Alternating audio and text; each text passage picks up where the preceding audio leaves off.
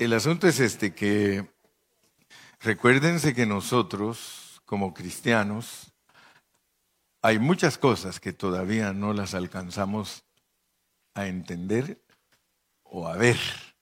Hay infinidad de cosas que Dios todavía no nos ha revelado. Y una de las cosas que no nos ha revelado Dios muy claramente, pero siento que viene algo que nos va a empezar a abrir los ojos, porque no es en balde estudiar la Biblia como lo hacemos nosotros y, y no recibir muchas bendiciones que Dios tiene escondidas. Ustedes saben que en los animales hay secretos. Todo lo que está relacionado con los animales hay secretos. ¿verdad? O sea que cuando Dios mandó el diluvio, mató a todo ser viviente, incluyendo los animales. Pero algo curioso es que salvó muy pocos hombres y salvó más animales que hombres, porque de los animales eh, dijo que ingresaran al arca siete parejas de animales limpios y una, de pareja, y una pareja de inmundos. ¿Se acuerdan, verdad? Ustedes han leído la Biblia. Por eso es bonito hablar con ustedes, porque ustedes son personas que leen la Biblia. Y si no la han leído, se acuerdan de tantos mensajes. Entonces, eh, quiere decir que nosotros todavía no hemos entendido muchas cosas de los animales. Los animales definitivamente tienen que ver con nosotros pero nosotros no hemos todavía entendido el uso de ellos para con nosotros.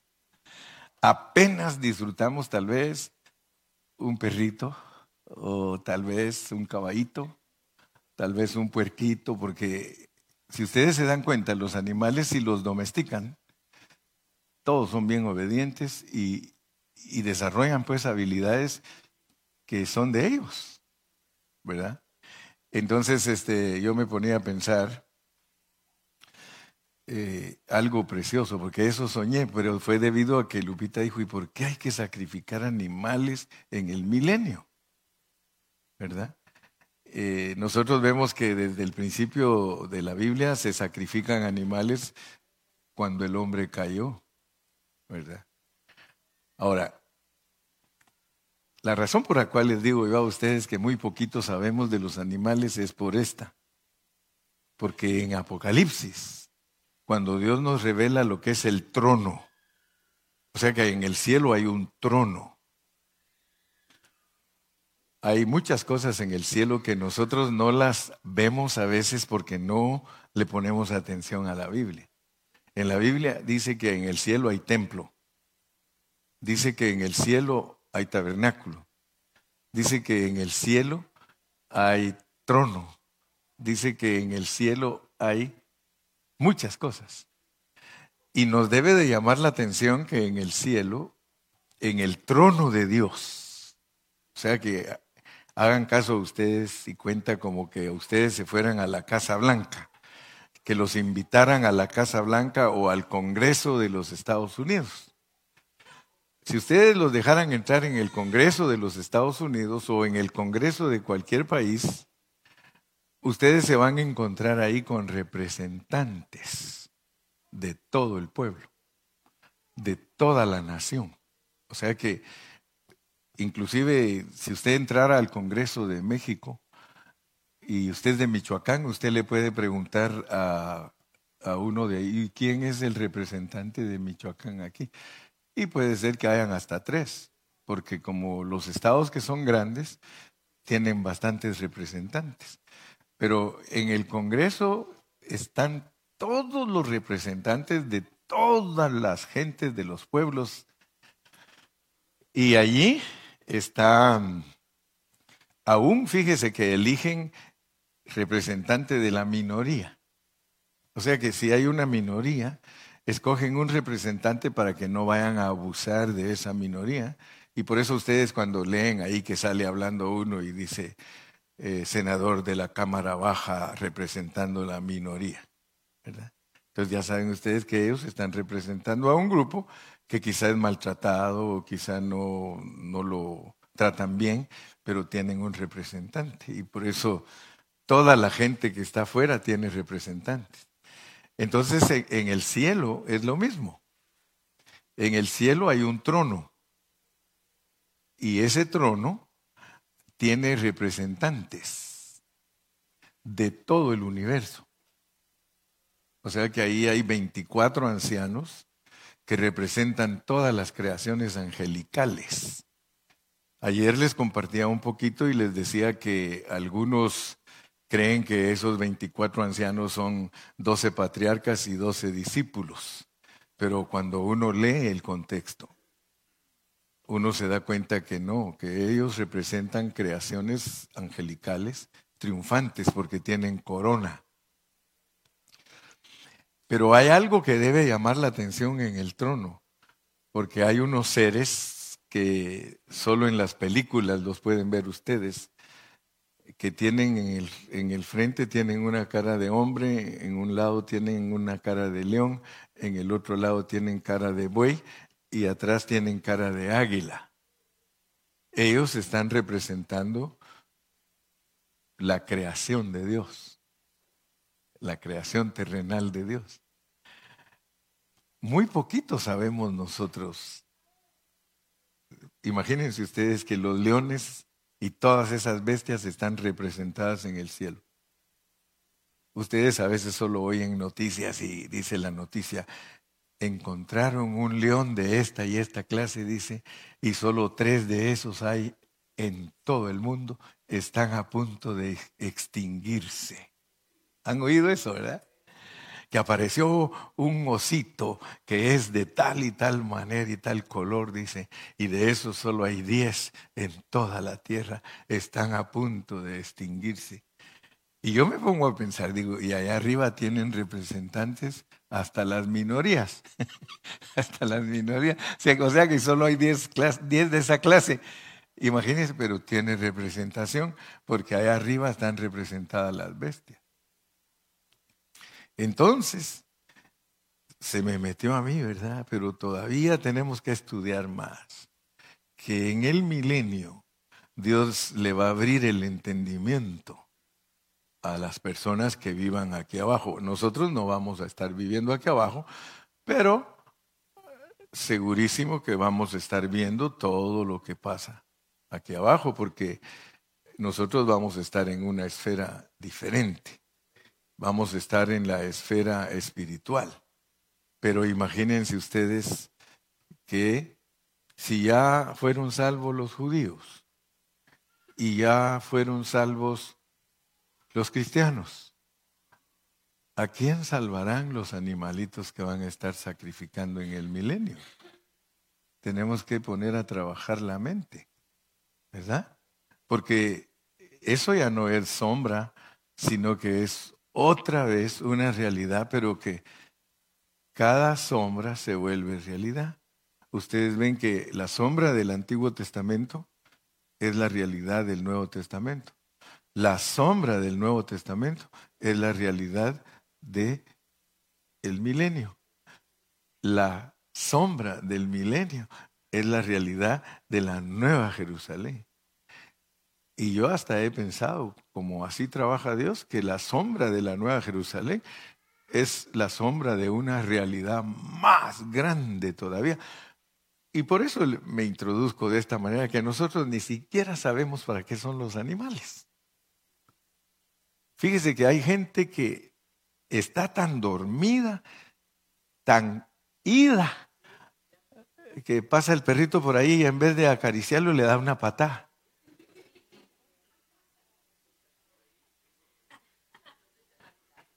Los coreanos hasta se los comen. Bueno, pero nosotros también nos comemos la vaca. ¿Verdad? Los coreanos dirán, nosotros comemos perro, pero ellos comen vaca. Pero hay secretos, hermano, que están escondidos en los animales. Hay secretos, pero todavía Dios no nos ha abierto la mente, pero le aseguro que nos va a abrir la mente cuando ya entendamos todo el propósito nuestro, porque ¿para qué nos va a abrir el propósito de los animales si todavía los animales, todavía los otros no, no, no lo entendemos bien el propósito nuestro? ¿Cuántos dicen amén? ¿Sí? Entonces, esto solo se los dije como entre mes, porque vamos a seguir cocinándolo. ¿Ah? Sí, eso, eso del trono, que todos tienen representación. O sea que todos en el trono de Dios tienen representación, las bestias, las aves, los, no los reptiles, no, no tienen representación, esos sí pobres, no tienen. Tampoco tienen representación los animales del mar. ¿Por qué? Porque a esos no los juzgó Dios. Con el diluvio no pudo juzgar a nadie que vivía en el mar. ¿verdad? Porque todo el que vive en el agua se quedó en el agua y allí en el agua no lo pueden juzgar, ¿verdad? Entonces, todos los que están, todos los animales acuáticos, ninguno lo juzgó Dios porque fue diluvio. Pero ahora en el fin viene fuego y ahí sí no se escapa nadie, ¿verdad? El fuego porque eh, inclusive dice que el mar se vuelve de cristal o sea que el, mar mismo va a frizar todo lo que esté en él y no más mar, dice. No habrá más mar, estará cristalizado totalmente. O sea que se va a poder caminar sobre el mar, ya no va a haber eh, que estar eh, usando barcos, no que con patines vamos a andar ahí. Quieres ir a conocer la China y te vas en patines por todo el mar. ¿Cuándo llegas? cuando llegas, ¿verdad? La cosa es esta, que Dios todavía no nos ha abierto el entendimiento para muchas cosas. Pero hay unas cosas que ya nos da un poquito de vislumbres, nos da un poquito de lucita, y es que ames a tu chuchito que tienes ahí en la casa. Y fíjese que los perritos que Dios, son los animalitos que Dios nos dio a disfrutar más libremente porque yo me quedo, mire, ahorita tiene un perrito que, que ese perrito cuando uno llega a la casa de ahorita, ese perrito hermano se pone a brincar y a dar vueltas y a mover la cola y digo yo, wow, ¿qué sentirá él? ¿Qué sentirá? ¿Usted se imagina ponerse así usted cuando llega su esposo, hermana?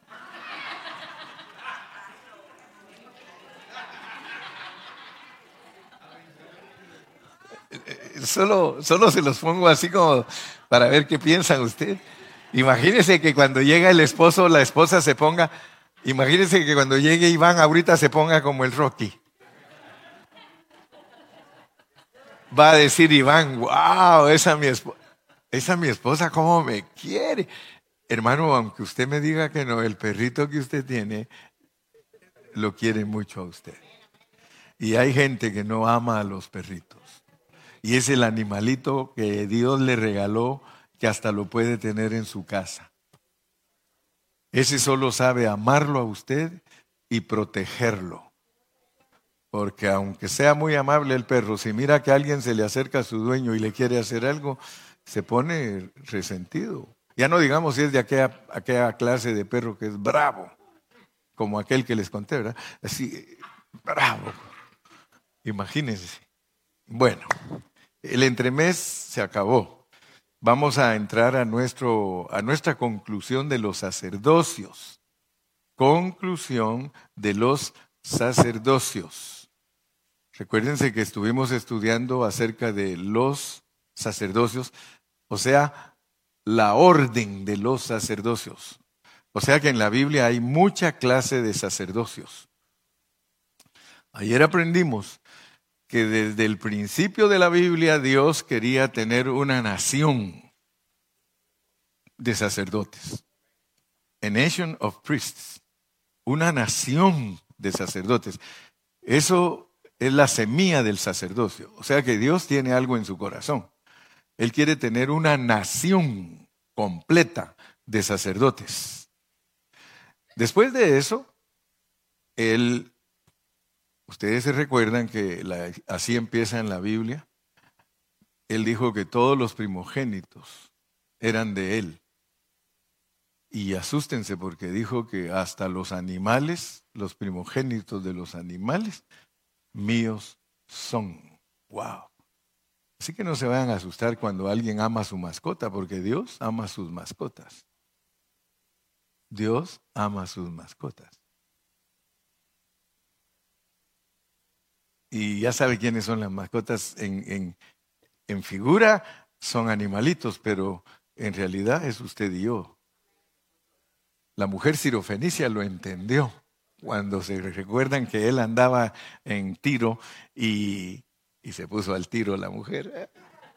Porque cuando ella dijo, cuando él le dijo, no está dado el pan a los perrillos, le dijo a ella, perra. Jesús le dijo, no está dado a los perrillos eh, que les den el pan de los hijos. Y ella le dijo con tanta fe, pero los perrillos comemos las migajas que nos tiran debajo de la mesa. Ella se sintió una mascota.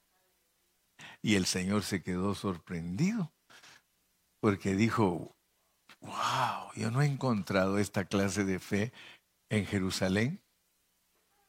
Y le concedió su petición. Quiere decir, hermanos, entonces que hay secretos en la Biblia, hay cosas preciosas en la Biblia que nosotros tenemos que pedirle a Dios que nos abra nuestro entendimiento. Del sacerdocio, el sacerdocio apareció porque Dios dijo, ¿saben qué? Vamos a redimir los primogénitos. O sea que Él mató a todos los primogénitos del mundo cuando Él envió las plagas a Egipto. Todos los primogénitos mundanos se murieron. Dijo, los maté porque son míos. Los maté por eso porque son míos. O sea, en otras palabras, hubo sacrificio. Sacrifiqué a esos para que ustedes, que son creyentes, sean salvos. O sea que uno a veces solo ve lo negativo, pero no ve lo positivo. Siempre que Dios sacrifica a una persona es porque va a salvar a otra. Y entonces así empezó él, dijo, como ya los primogénitos los libré y ya murieron los primogénitos del mundo, yo ahora tengo los míos. Entonces ahora los vamos a redimir y vamos a comprar sacerdotes. Y él dijo, con lo que vale cada primogénito vamos a comprar sacerdotes. Y así el Señor compró a todos los sacerdotes, sustituyó y dijo, bueno, vamos a tener sacerdotes de la familia de Aarón y una tribu entera, una tribu entera, la tribu de Leví.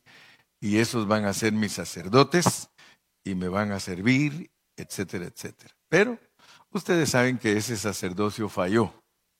Los hijos de Aarón se portaron mal, los hijos de Leví se portaron mal. Y entonces Dios preparó de último una nueva clase de sacerdotes. Y esos casi no los habíamos oído nosotros antes, pero gracias a Dios que ahora sí los oímos. Y el sacerdocio que Dios se buscó después de que fallaron todos fue los hijos de Sadoc. Pero ahora pongan atención, pues, porque los hijos de Sadoc, ellos son una sombra. Pero tenemos que entender cómo funciona la sombra ahorita. Porque la sombra que nosotros aprendemos del Antiguo Testamento va a funcionar en plenitud hasta que nosotros estemos en resurrección. Si nosotros no hemos resucitado, nosotros todavía no podemos funcionar como reyes y sacerdotes con una vida inquebrantable, porque ahorita nuestra vida es quebrantable. Entonces nosotros tenemos que poner atención porque la Biblia está escrita de una manera que Dios en su sabiduría la ordenó. Y es correcto decir que nosotros ahorita somos sacerdotes y reyes bajo el poder de las arras del Espíritu. Fíjese que a nosotros ahorita, ahorita, Dios nos hace operar con las arras del Espíritu. Nosotros no operamos en plenitud porque no estamos resucitados. Cuando nosotros estemos resucitados, entonces nosotros vamos a operar en lo mucho. Ahorita estamos en lo poco pero Él nos va a poner en lo mucho. Pero para estar en lo mucho tenemos que estar resucitados y glorificados, manifestados. Ahorita nosotros tenemos poder, pero imagínense el poder que tiene ahorita la iglesia. Son las arras. Solo tiene el enganche. El enganche. ¿Cómo es el enganche? Es como que yo le dijera, mire hermano, yo le voy a regalar a usted un automóvil, aquí están las llaves. Aquí están las llaves. Entonces, hermano, pero yo no sé manejar, aprenda a manejar y entonces esa llave le va a servir para que usted vaya y arranque su carro y vaya donde quiera. Pero para aprender a manejar, váyase a la escuela. La escuela le van a enseñar cómo funciona el auto y todo. Y ahora ya vieron que las leyes, como ahora hay mucha gente, hay demasiada gente. Ahora si alguien quiere ir a sacar una licencia para manejar troque, de esos grandes que maneja Héctor, si quiere alguien manejar, primero le enseñan la teoría. Nadie se puede subir a uno de esos semáis si no le prueba al profesor o al, el que lo va a examinar, al el instructor, no lo, puede, no lo deja subirse, le va a preguntar cómo funciona el troque, qué, quiere decir esto, qué, quiere decir aquello, qué, es la pompa, qué no sé cuánto. Que... Tienen que saber cómo funciona ese automóvil, ese, ese gran troque. Y cuando ya el instructor es convencido que allá está mi, mi, amigo mecánico, él sabe que estoy hablando la verdad, ¿verdad? ¿Verdad tú? El mecánico de troques. Ahí dice, ¿quién será? Ahora las leyes se pusieron más duras para los que manejan troca. Entonces ahora, por eso Galo me estaba contando, es bien difícil, pastor. Y, se quiere hacer troquero. Y dice, y, no se me quedan las cosas, dice, porque como yo nunca he sido mecánico, hacen preguntas hasta de mecánica, dice. Bueno, le digo, échale ganas. El asunto es de que nosotros estamos operando bajo el poder de las arras del Espíritu ahorita. Y yo quiero que ustedes conozcan a Sadoc, porque Sadoc es la sombra de un vencedor, con las arras. Nosotros podemos ser vencedores con las arras del Espíritu. Imagínense, si con las arras del Espíritu nosotros podemos ser vencedores, ¿qué no vamos a hacer cuando seamos manifestados en gloria. Cuando los siete espíritus que están hasta el final de la Biblia, significando que al final de la Biblia el Espíritu de Dios se expande, crece, se intensifica para poder ayudarnos a nosotros a vivir en este tiempo. Porque no es lo mismo vivir en el inicio de la iglesia que vivir en el fin de la iglesia. Dice que mayor es la gloria postera que la primera, pero a nosotros nos toca bregar, hermano, bien duro, porque nosotros estamos en momentos en que hay tanta opinión y tanto desatino y tanta organización y tanta denominación, nosotros no es fácil, no voy a creer. Y tenemos que estar tranquilos, tenemos que enseñar la palabra de Dios, pero una cosa sí es ciertísima y es de que Dios no cambia. Él es el mismo ayer, hoy y por los siglos. Y Él siempre le revela, siempre le revela a cierta clase de personas. Yo quiero y anhelo con todo mi corazón ser de las personas que Dios les revela sus secretos escondidos. Entonces, para poder entender nosotros todo lo relacionado al sacerdocio, Nunca se les olvide que en el Antiguo Testamento nos revelan el tabernáculo, las ofrendas y los sacerdotes.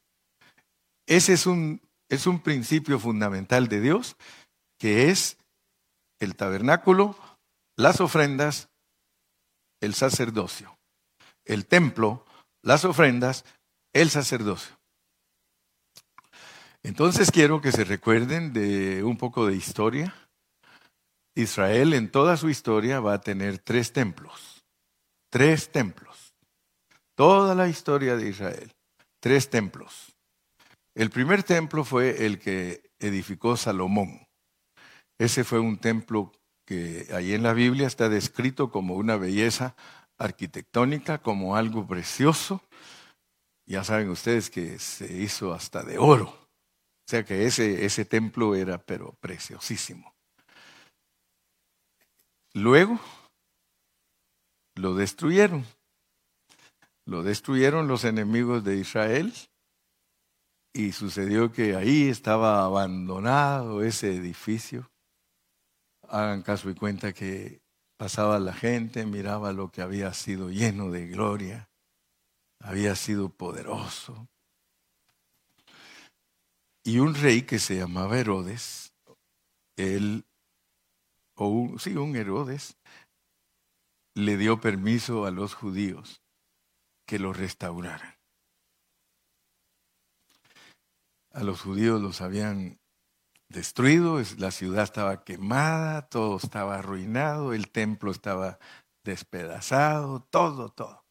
Entonces Dios, por medio de Herodes, mandó a los judíos a reedificar ese templo, que es el segundo. Es el templo a donde llegó Jesús. O sea que lo prepararon Esdras con todos sus ayudantes y Nehemías y le prepararon el templo al Señor Jesucristo para que Él viniera. Y entonces ese templo es el segundo. Pero ustedes saben que Jesús mismo les profetizó que no quedaría piedra sobre piedra, o sea que les volvió a decir, ustedes ven que el templo original lo destruyeron, pues ahora lo arreglaron y lo van a volver a destruir. Entonces, ¿cómo funciona panorámicamente la profecía de Dios, cómo funciona. Ya saben que todo eso es sombra para nosotros, pero para ellos era una realidad, un templo físico, pero para nosotros significa que en determinado tiempo el pueblo de Dios está lleno de la gloria de Dios, porque es el templo de Salomón y es tiempo de que la iglesia disfruta la presencia de Dios. Es tiempo que Dios tiene mucha gente que es el verdadero templo de Dios. Solo imagínense cuánta gente hubo cuando Salomón hizo ese templo, espiritualmente hablando, que ellos solo estaban viendo la sombra, pero era una realidad en las personas que vivían ahí. Estaban llenos de la gloria de Dios. Imagínense cómo estaba Salomón, ¿verdad? Entonces, ¿qué sucedió? Viene el Satanás, el enemigo, y destruye eso que Dios disfruta. Porque cada vez que hay templo, Dios disfruta. No hay templo, Dios no está disfrutando. No hay gente que lo posea, no hay gente que, que, que diga, aquí está Dios conmigo. Pero llegó el segundo templo. Y el segundo templo estaba, pero con una gloria más grande, porque Cristo mismo estuvo ahí adentro. Imagínense, él entró y sacó a los cambistas y les volteó las mesas y corrió a los vendedores de palomas y les dijo, ustedes han hecho de la casa de mi padre una cueva de ladrones, etcétera, etcétera, etcétera. Pero cuando Cristo estaba aquí en la tierra, Él era el templo. Pero Él fue a visitar la sombra y se dio cuenta que la sombra estaba en una condición mala lo habían echado a él de allí. Él era la realidad, pero estaba tocando su, su sombra. Amén. Entonces él profetizó que el tercer templo, eh, que el segundo templo sería destruido. Pero, ¿cuántos de ustedes conocen las noticias y saben que Israel está, pero a punto de levantar ese tercer templo? Porque son tres. Por eso es de que cuando alguien no conoce la Biblia y predica que Cristo puede venir en cualquier momento, hermano, uno se da cuenta que no conoce la escritura. Fíjese, y, muchos de nosotros por mucho tiempo cargamos ese concepto de creer que Cristo podía venir en cualquier momento. Bueno, tú te puedes morir en cualquier momento, eso sí es cierto. Pero que Cristo pueda venir en cualquier momento, eso no es cierto porque hay cosas proféticas que se tienen que cumplir. O sea que una de las cosas que no se ha cumplido es que haya un hombre que, que gobierne el mundo entero, como lo va a hacer Cristo cuando regrese, y ese se llama anticristo, y va a gobernar tres años y medio.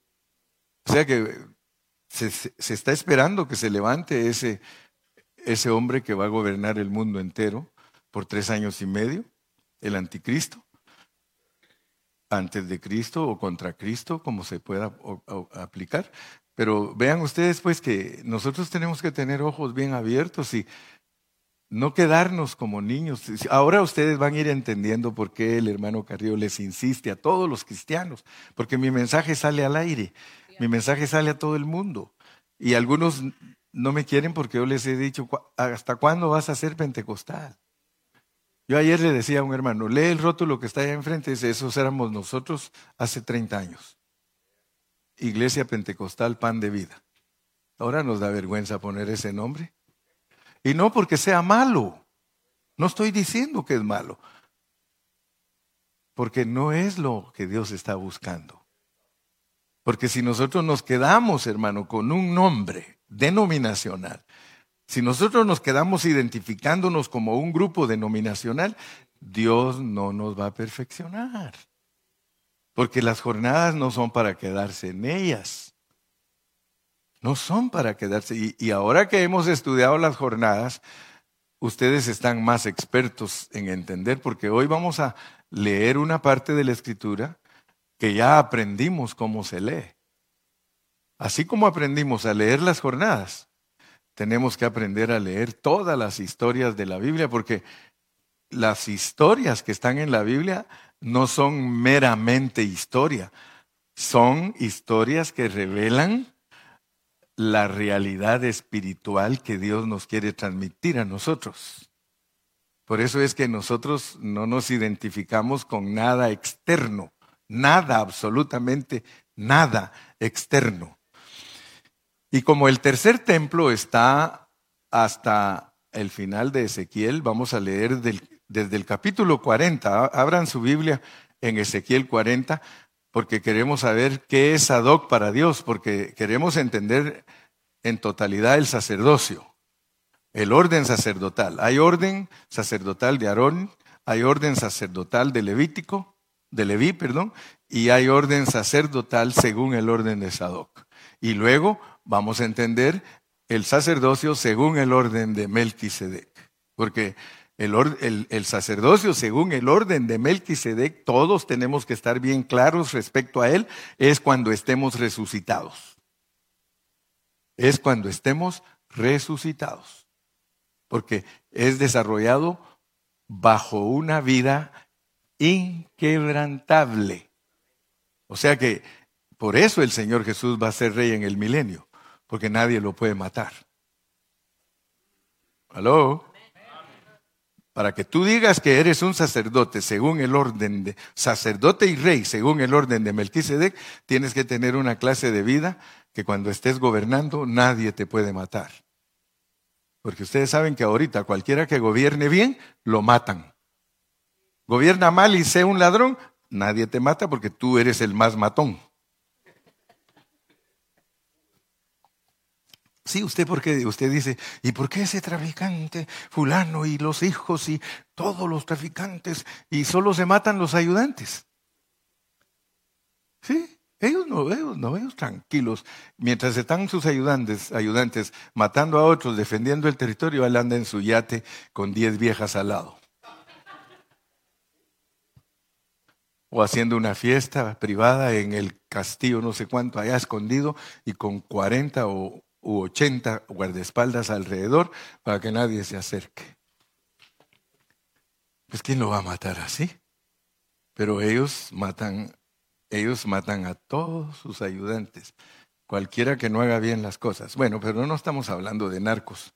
Vamos a, a vamos a, a Ezequiel. Vamos a Ezequiel, hermano. Ezequiel, capítulo 40. Y quiero que usted nunca se le olvide, hermano, que el tercer templo está del 40 al 48 de Ezequiel. Ese es el tercer templo. Ese es, y, y en ese tercer templo, los únicos sacerdotes que lograron llegar ahí son descendientes de Leví, pero que fueron más inteligentes que Leví, porque Leví lo pusieron como sacerdote porque defendió los intereses de Dios, pero luego se durmió, se, durmió en sus laureles y tuvieron que levantar a Sadoc. Entonces yo quiero que ustedes vayan conmigo despacito leyendo, pues.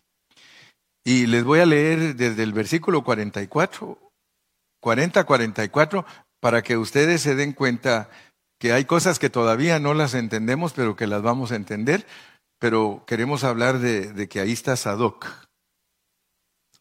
Tiene que llegar el momento que cuando usted lee estas partes de la escritura, hermano, tiene que llegar el momento a su vida. Le prometo que si Dios me da vida, yo le voy a enseñar a usted qué significa cada una de esas cosas. Usted va a tener que entender que es estar fuera de la puerta interior. Usted tiene que saber eso. ¿Qué significa para usted estar fuera de la puerta interior? ¿Qué significa estar en el atrio de adentro que estaba al lado de la puerta del norte? Ahorita usted eso dice, bueno, ¿y eso qué quiere decir? Pero nosotros para allá vamos. Si hemos entendido las jornadas, tenemos que entender todo esto. Aleluya. Y, fuera de la, de la puerta interior, en el atrio de adentro que estaba al lado de la puerta del norte, estaban las cámaras de los cantores. Yo quiero que usted vea que así como le habla de Kibrot Hataba, Asmona, Risa, Aluz, que al principio ni sabíamos que era eso. Pues hoy nos encontramos frente a un pasaje que no sabemos qué significa, pero que Dios quiere que estudiemos para entender qué significa. Estaban las cámaras de los cantores, las cuales, miraban hacia el sur. Usted dirá, ¿y a mí qué me importa si miran hacia el norte o si miran hacia el sur? Momento, no puede decir eso, no puede decir eso. Usted tiene que decirle, Señor, yo no sé qué es estar en la cámara o recámara de un cantor y ver por la ventana hacia el sur. Por favor, explícame. Porque definitivamente tiene que ver con nosotros los cristianos Testamento y tenemos que saber, pero si se dan cuenta, cada día que estudiamos la Biblia, tenemos que llegar a ser eruditos un día. Yo no los he traído a ustedes a cosas livianas, hermano. Yo no los he Por eso algunos ni entienden, algunos dicen, no, es que yo no entiendo al hermano Carrillo. Porque sí, mejor me voy, porque aquí es que se pone tan duro que yo no sé ni qué está diciendo porque eres una persona indolente. Indolente quiere decir flojo, aragán. Lo que dijo Lemana Ilma.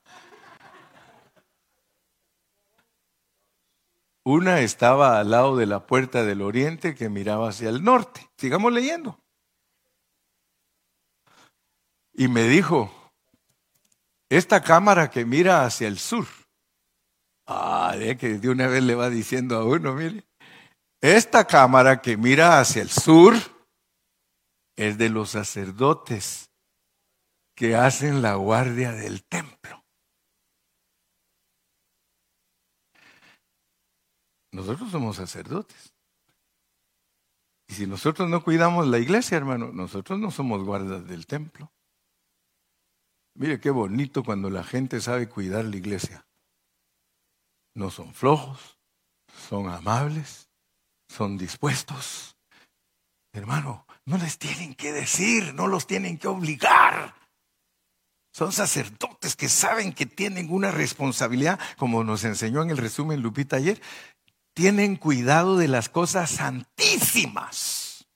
Hermano, a nosotros nos han puesto en nuestras manos cosas santísimas lo que pasa es que para el que no entiende, no tienen valor. Pero nosotros, yo, yo atesoro, hermano. Yo, usted, usted puede darse cuenta lo que el hermano Carrillo hace, lo atesora, lo hace apasionadamente. Sí, Iván dice, gracias a Dios por el pastor que es esforzado y yo durmiendo. No, no se crea. Me tengo que esforzar.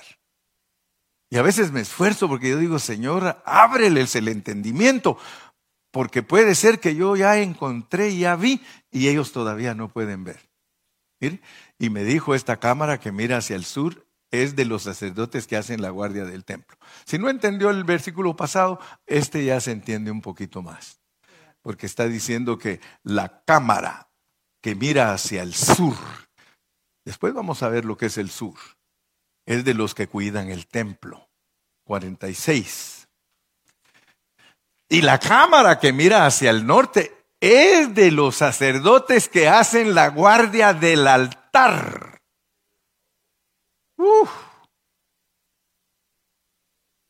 Hay sacerdotes que hacen la guardia del templo. Es velar por una vida normal de iglesia. Es velar porque los hermanos vivan a Cristo, sean el templo, sean la morada de Dios. Que no se les olvide estar insistiendo, cuidándolos, pastores conforme al corazón de Dios. Ah, hermano, es que mire, esto es lujo. Yo quiero ser pastor conforme al corazón de Dios, que cuando alguno de ustedes se descuida de cuidar el templo, yo tenga la habilidad y la capacidad de decirle, estás descuidando la vida de la iglesia. ¿Dónde andas? ¿Dónde andas? Me gusta cuando cantas, ya vine de donde andaba. Pero ¿dónde andas, hermano? ¿Dónde andas? ¿Estás cuidando el templo? Sacerdotes del sur cuidan el templo. Sacerdotes del norte cuidan el altar. ¿Qué es el altar, Jorge? La cruz. Ah, sí, ese Jorgito, hombre, mira, por eso te quiero tanto. Sí. Aún así incompleto te quiero. No, pues ni ayer nos dijo que le falta un riñón. Y lo más tremendo que me hizo reír porque dice, ya mandé adelante un riñón, hermano Carrió. Dice, el Señor me va a llevar por partes, dice. Dele palmas a Cristo, hermano. Dele palmas al Señor. Aleluya.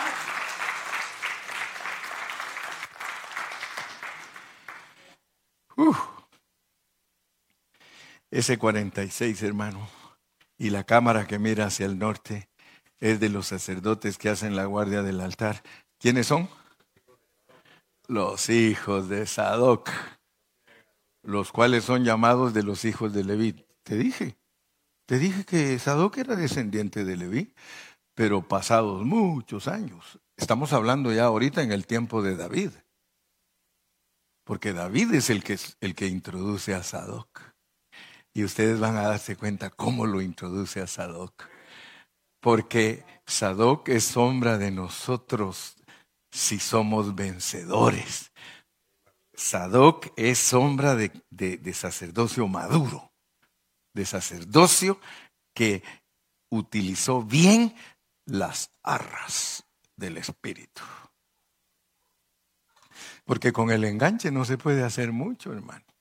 Con el enganche, si mucho, adquiere la casa. ¿Verdad? Adquiere su carro. Pero si usted es fiel con el enganche, en lo poco fuiste fiel, te voy a dar un cuerpo glorificado y allí eres rey y sacerdote según el orden de Melquisedec. Porque ahorita eres según el orden de Sadoc. Los cuales, sigue el, el 47. Vamos a ver. Aquí en el 46. Esa, esa versión como que le falta un poquito porque miren en la mía dice, y la cámara que mira hacia el norte es de los sacerdotes que hacen la guardia del altar. Estos son los hijos de Sadoc. Ahí sí lo vimos, ¿va? Pero aquí dice los cuales son llamados de los hijos de Leví, ¿está bien? Ah, bueno, sí, para ministrar a Jehová. Entonces soy yo el que no había leído bien. El 47 dice, y midió el atrio, 100 codos de longitud y 100 codos de anchura, era cuadrado y el, y el altar estaba delante de la casa. Fíjese pues. Dios todo, todo lo tiene medido. O sea que cuando usted lee en Apocalipsis, dice que le dijeron, mide el templo. Entonces yo quiero que ustedes vean pues que si Dios lo tiene todo medido y todo específicamente, tu vida está bajo un control estricto. Y, y Dios te mide. Dios te mide. Y Él sabe si tienes las medidas o no las tienes. Vamos a adelantarnos porque el tiempo se nos va y, puede ser que no alcancemos. Está bonito, ¿verdad? Está bonito. Nos vamos a adelantar para que así entendamos hoy completamente lo que son los sacerdocios desde Aarón hasta Sadoc. Y ya después Dios nos va a seguir ayudando con las jornadas y nos tiene amplio camino para recorrer y, seguir estudiando mientras Dios nos dé vida. Y si yo me muero, tiene que seguir alguien, no se preocupe, yo le voy a dejar material. Si me muero, alguien de ustedes va a tener el material. ¿Sí? No es que lo voy a venir a visitar, no. Dios me está permitiendo, yo lo estoy escribiendo todo para que todos los que vienen detrás de mí no se vayan a quedar neófitos, sino que sigan adelante. Eso se llama dejar herencia. Yo no les puedo dejar casa ni carro, pero les puedo dejar lo mejor, la palabra de Dios. 44, 9. 44, 9.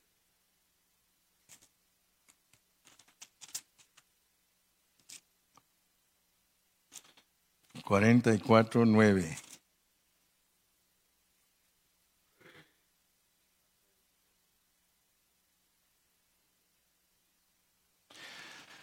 Así ha dicho Jehová el Señor, ningún hijo de extranjero, incircunciso de corazón, o sea que alguien que no está convertido, hermano, o incircunciso de la carne, entrará en mi santuario.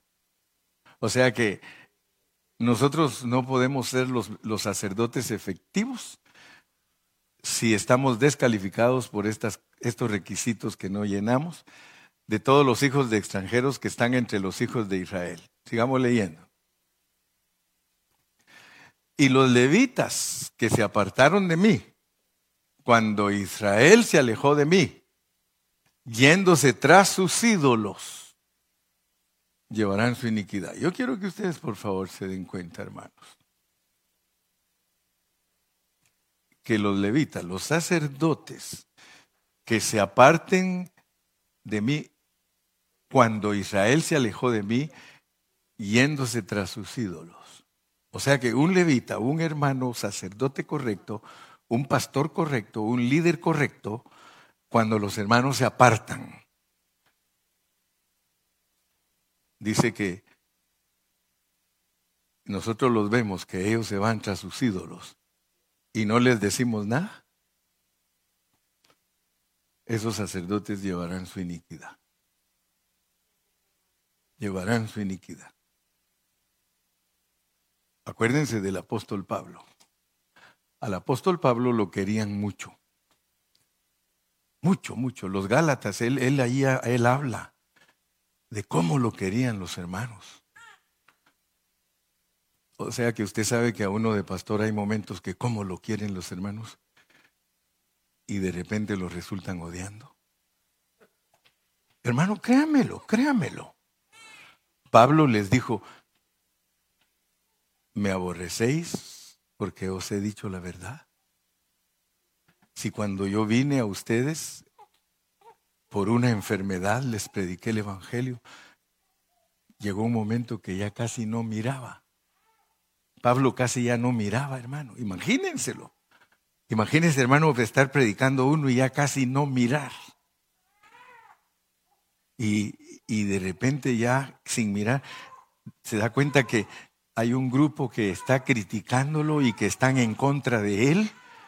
Y él les empieza a decir así, viéndolos quizá en sombra, le dice, ¿no eran ustedes los que cuando los conocí, hasta sus ojos me querían dar al saber que estoy enfermo?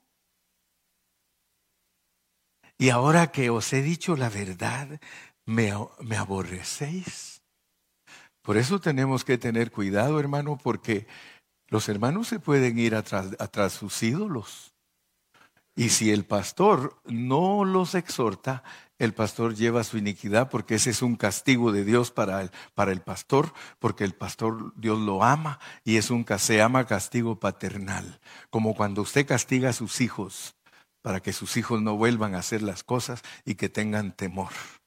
Ese es el propósito de que no le quitan la iniquidad a uno. Siga leyendo y va a ver que sí. Ezequiel 44, 11. Y servirán en mi santuario. O sea que, hermano, Dios no lo quita a uno. Uno puede llevar su iniquidad, no decir nada, y Dios no lo quita. Y servirán en mi santuario como porteros a la puerta de la casa y sirvientes de los hermanos. Yo no quiero ser un sirviente suyo, hermano. ¿Usted quiere ser un sirviente mío? No, mi hermano. Usted es mi hermano. Y usted tiene que ser pilas, hermano. ¿Verdad? ¿Verdad que sí? Ellos matarán, matarán el holocausto y la víctima para el pueblo. Y estarán ante Él para servirle. Usted sabe que muchos siervos de Dios no son siervos de Dios, no que siervos de los hermanos. Son porteros. Ojalá buenos porteros de, la América para parar los goles. No, porteros, hermano, de la puerta de la iglesia. Porteros, bienvenido, hermano, pase adelante. Sí. Y entra y sale y, Mire, aquí solo tienen que pasar dos cosas. O usted sale contento o sale bravo. Esas son las únicas dos cosas que yo espero. Solo esas dos cosas espero yo cuando predico. Digo, que se vaya bravo, no me importa. Al rato viene bien contento porque Dios lo va a apretar. Sí. Así que o se va contento o se va enojado. Versículo 12. Por cuanto les sirvieron delante de sus ídolos. Qué terrible es, hermano. Uno puede servir y contento con todos los hermanos y todos ellos con sus idolitos y, y el pastor también, pásate algo. Y fueron a la casa de Israel por tropezadero de maldad. Por tanto he alzado mi mano y jurado, dice Jehová el Señor, que no van a dejar de ser inicuos. Ahí van a estar ellos con su iniquidad, esperando diezmos de los hermanos. ¿Sí? ¿No te vas a pasar nada vos? ¿No te vas a dar nada vos?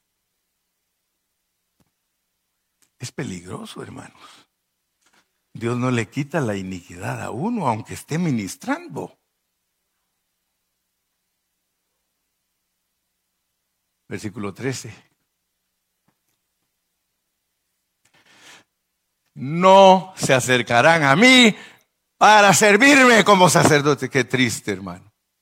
Qué triste servir a los hermanos y no servir a Dios, hermano. No se acercarán a mí para servirme como sacerdotes, ni se acercarán a ninguna de mis cosas santas, a mis cosas santísimas, sino que llevarán su vergüenza y las, y las abominaciones que hicieron.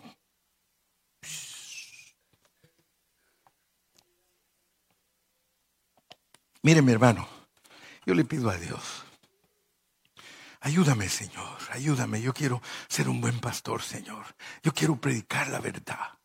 Así el día que usted me mire tendido ahí, tieso como una, que usted diga, ese me dijo la verdad siempre me dijo la verdad. Y no que mm, tan flojo que era. Todos hacían lo que les daba la gana. Él nunca predicó. Ah, pero voy a estar. Mire, es capaz que le apacho el ojo ahí.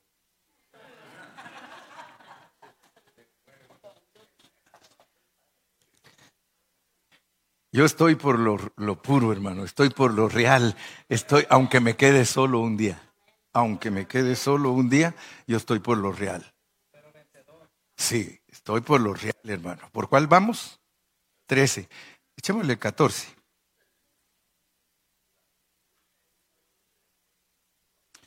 Dice que ellos van a ser siempre guardas encargados de la custodia de la casa para todo el servicio de ella y para todo lo que en ella haya de hacerse. Por favor, no se acostumbre a solo hacer el trabajo de la iglesia. Ay, qué bonito, el hermano bien trabajador, la hermana bien trabajadora y su relación con Dios en la basura. ¿Aló? Ah, yo voy a ir, hermano Carrillo. Voy a, me, voy a cantar yo hoy, hermano. Voy a, y voy a, mire, me voy a esforzar para que se sienta la presencia de Dios ministrándole a los hermanos, pero ¿cuál es tu relación con Dios? Hoy decía Ramón, quiero la gracia para vivir en resurrección. Quiero la gracia para vivir en resurrección. Hermano, cuando nosotros empezamos a vivir en resurrección y tomamos en serio esto que nos han puesto a hacer, las cosas cambian. La iglesia cambia, tu hogar cambia, tus relaciones cambian. Ya no se puede ser igual. Ya no puede uno. Miras los tacos y dice, ¿cuándo voy a dejar de hacer tacos? Miras tu, tu, trabajo y dices, ¿cuándo voy a dejar este trabajo y me voy a poner a predicar la palabra de Dios? ¿Cuándo? ¿Cuándo voy a dejar esto? ¿Cuándo? Ah, mi hermano, si Dios, si Dios ha visto, si Dios ha visto que tú no anhelas, ahí te deja, hermano. No le revela. Sí. Te tomas una cerveza, te tomas dos, tres y todavía no sientes nada. No siento nada. ¿Sí? Como el perico, no siento nada.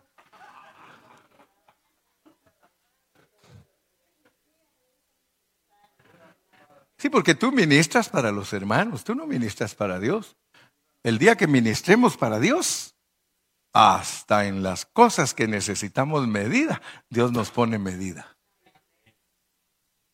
Dice, hasta aquí, si tú te pasas de esta raya, tu iniquidad sigue contigo y, te vas a ir peor porque, como me decía mi mamá a mí, una vez yo me tomé dos cervezas y ahí estaba mi mamá por un rincón y le dije, solo dos me tomé. Ah, si usted supiera cuántas empezó tomando don Chepe. Mi tocayo, pues. Dice don Chepe, empezó tomándose dos y tres y mira, ahora es un borracho empedernido que se queda tirado en la calle.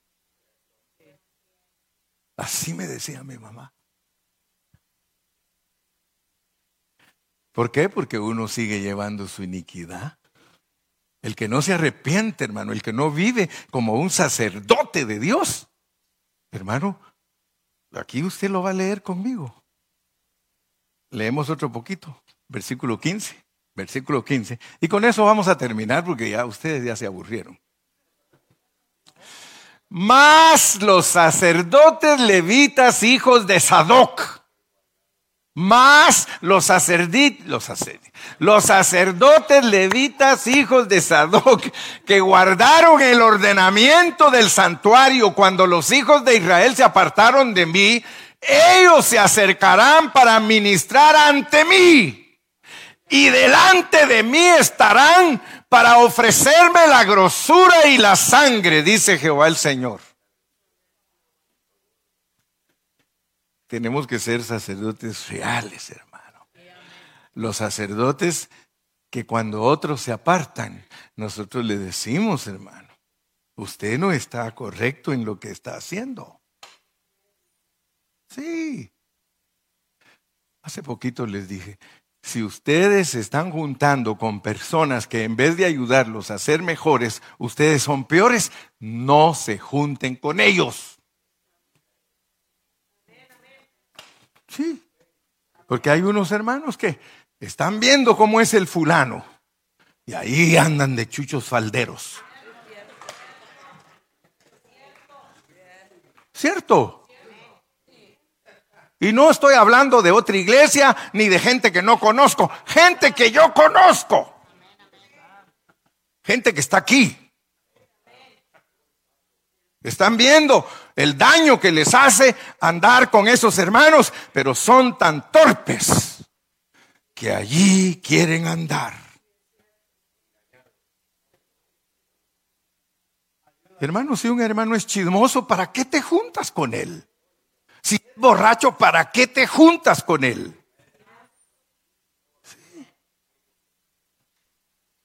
Te vas a perder la bendición de ministrarle a Dios. Gloria a Dios. Uh.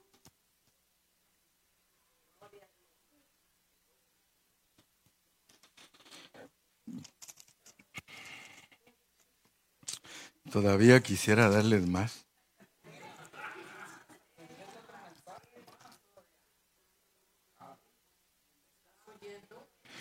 Voy a terminar, dije, pero no he podido terminar y hoy vino Daisy, hombre, es que vino Daisy. Por eso no puedo terminar, porque ella dice, cuando él dice que va a terminar, faltan 30 minutos. Terminemos ahora sí, 43, 10. 43, 10 y 11. Y esto los va a asustar. Esto los va a asustar si es que no están asustados. Pero esto los va a asustar. Sí. Dice, tú hijo de hombre, muestra a la casa de Israel esta casa. Fíjese, pues está diciendo, hijo de hombre, muéstrale al a mi pueblo esta casa. ¿Cuál casa, Señor? Esta que yo le estoy declarando. Y avergüéncense de sus pecados. Y avergüéncense de sus... Si usted no tiene vergüenza de sus pecados, hermano, y ya se acostumbró a cometerlos y se siente tan libre, usted está en peligro. Usted está en peligro. Avergüéncese cada uno de sus pecados y midan el diseño de ella. Pero mire lo que dice el siguiente versículo. Y si se avergonzaren de todo lo que han hecho. Hazles entender el diseño de la casa. Ninguno puede recibir una revelación correcta de lo que es la iglesia si no se avergüenza de sus pecados. Shame on you. Y si se avergonzare de todo lo que ha hecho, hazle entender el diseño de la casa, su disposición, sus salidas, sus entradas y todas sus formas y todas sus descripciones y todas... Ay hermano, ay hermano, mire todo lo que Dios nos va a revelar si nos avergonzamos de nuestros pecados.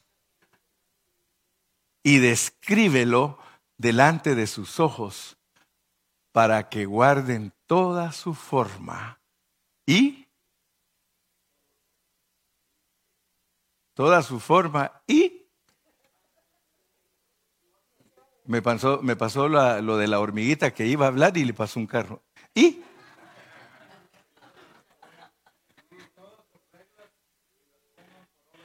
el 12 me dijo. Yo esperando y todas sus reglas bueno, pero mi punto es entonces que si usted es un sacerdote, según el orden de Sadoc, usted está llamado para ministrar a Dios.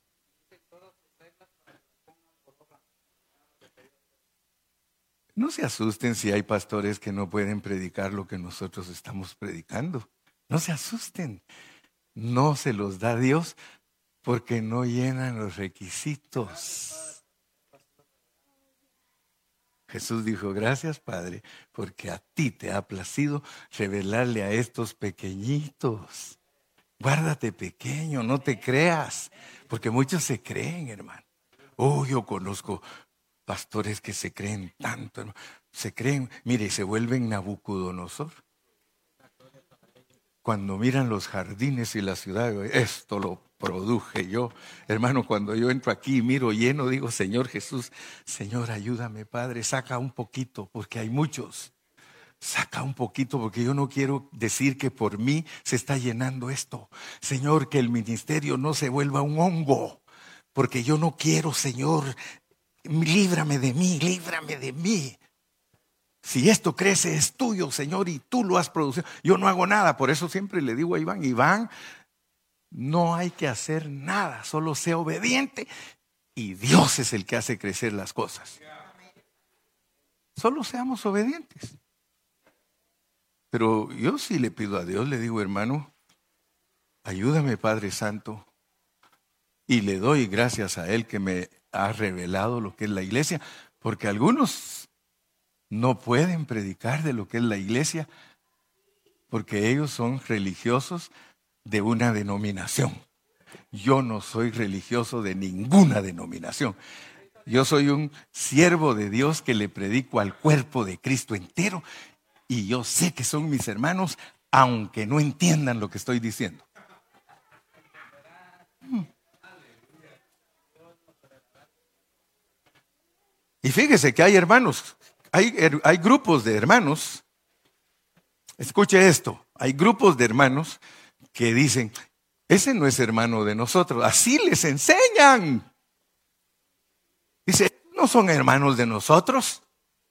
¿Sabe? Cuando yo oigo a un ministro que le dice a su congregación que otros hermanos que no son de la denominación de ellos, que no son sus hermanos, yo me acuerdo de un hermano mío viejo, ya está viejo, ya tiene ochenta y pico de años, pero es mi hermano, pero soy medio hermano de él.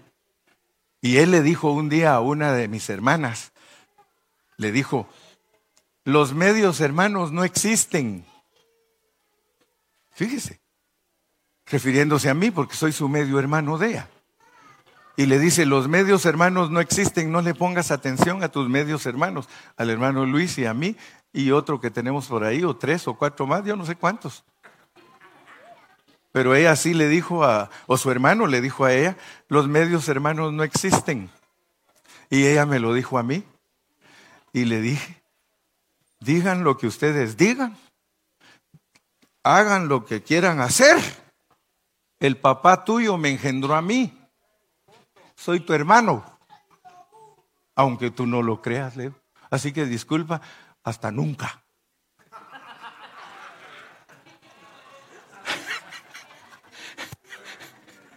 Pues sí dice que no existen, pero le dejé bien claro. Yo quiero que ustedes sepan que lo que estoy hablando es cierto con Cristo.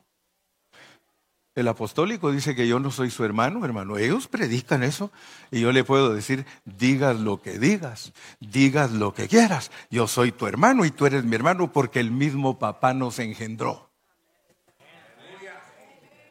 ¿Sí o no? Entonces deje de andar diciendo que los lavados con la sangre de Cristo no son sus hermanos. I'm, your brother. I'm your brother. Y quiero decirte, I'm not your half brother. I am a complete bro.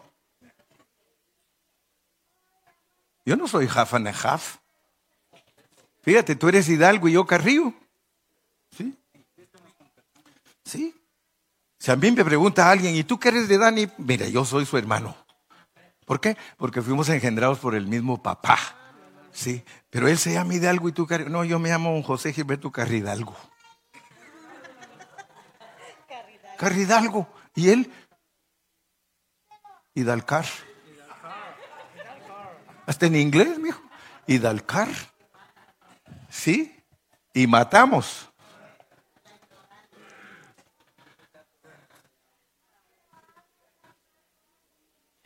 Carmontal.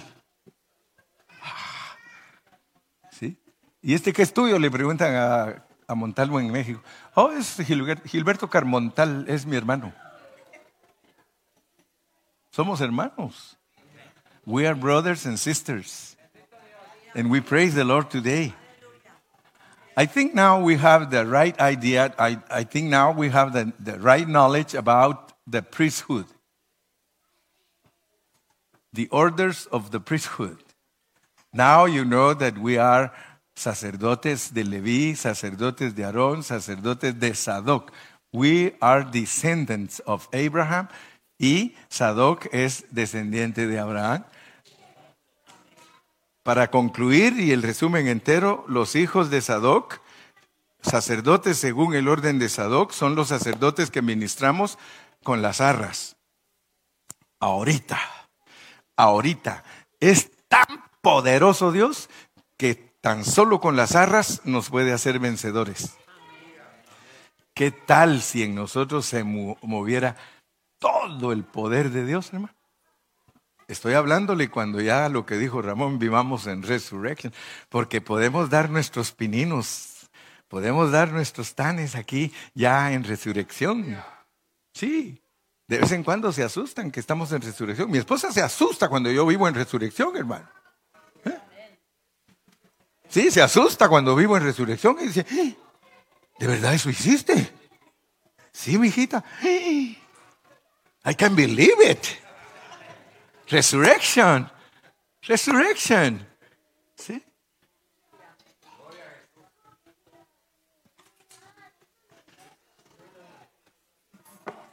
Y no nos va a pasar las de aquel... Un tiempo atrás, uno de los trabajadores, uno de los que trabajaba con nosotros, siempre llegaba a la construcción y ponía su radio con las rancheras a todo volumen. Y llegó el gabacho, que era el contratista y le dijo, I don't want to, I don't want to listen that kind of music, please. Y le dice el trabajador, Are you serious? Dead serious. Dead serious. Nosotros no estamos dead. Nosotros estamos vivos, hermano. Nosotros hablamos la verdad vivos, no muertos. A ver, ¿qué me traes tú?